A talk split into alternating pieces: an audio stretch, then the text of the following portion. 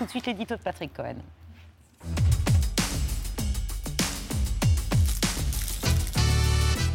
Patrick, la justice enquête donc sur l'IHU Didier Raoult. Après deux inspections administratives, le premier rapport signé en juillet par l'Agence du médicament était cinglant. Il a débouché sur une information judiciaire pour faux en écriture parce que des autorisations de recherche ont été maquillées. Le second rapport remis la semaine dernière par euh, l'IGAS, Inspection des affaires sociales, et que vous avez commandé il y a un an, euh, Monsieur Véran, est accablant, désastreux, sans précédent pour un institut de recherche français. Il est entre les mains de la procureure de Marseille. Quels sont les griefs des inspecteurs de l'IGAS? Ils sont hélas sans surprise. Je dis hélas parce que la plupart des dérives de l'IHU sont connues, documentées, dénoncées depuis longtemps par une bonne partie de la communauté euh, médicale et, scientifique. Pour mémoire, cette pétition parue il y a exactement deux ans, halte à la fraude scientifique signée par sept sociétés savantes et plus de 2500 euh, médecins et chercheurs. Et avant même la pandémie de Covid, en 2017, ce rapport du CRS au Conseil de l'évaluation de la recherche qui pointait la mauvaise qualité des publications de l'IHU,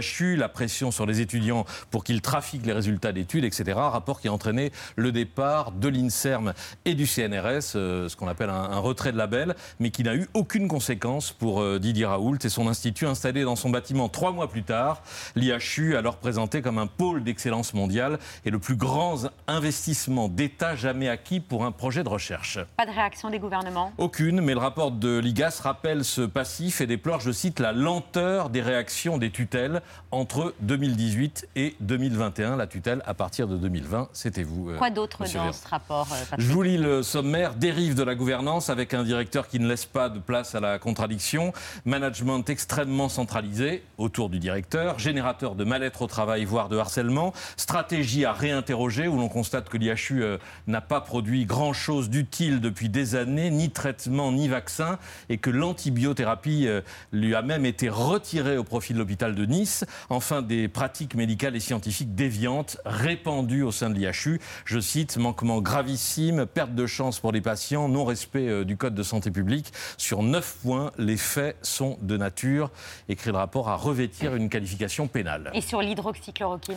La toute première étude, celle de mars 2020, qui a déclenché le, le raz-de-marée mondial en faveur de ce produit prétendument miracle, a bien été On avait euh, ici même, avec beaucoup d'autres, souligné euh, les failles méthodologiques de cette recherche, mais c'est autre chose que de le voir écrit noir sur blanc dans un, dans un rapport officiel. C'est-à-dire qu'il est écrit noir sur blanc que Didier Raoult a fraudé Non, le mot n'est pas employé, mais l'IGAS, qui a eu accès aux résultats bruts de cette étude, constate que les données biologiques de certains patients ne correspondent pas à ce qui a été publié. Pour faire simple, les critères de positivité au Covid changeaient en fonction du traitement, euh, ce qui fait que des patients négatifs qui ne prenaient pas de chloroquine ont été comptés comme positifs pour laisser croire à un effet de la chloroquine chez ceux qui en prenaient.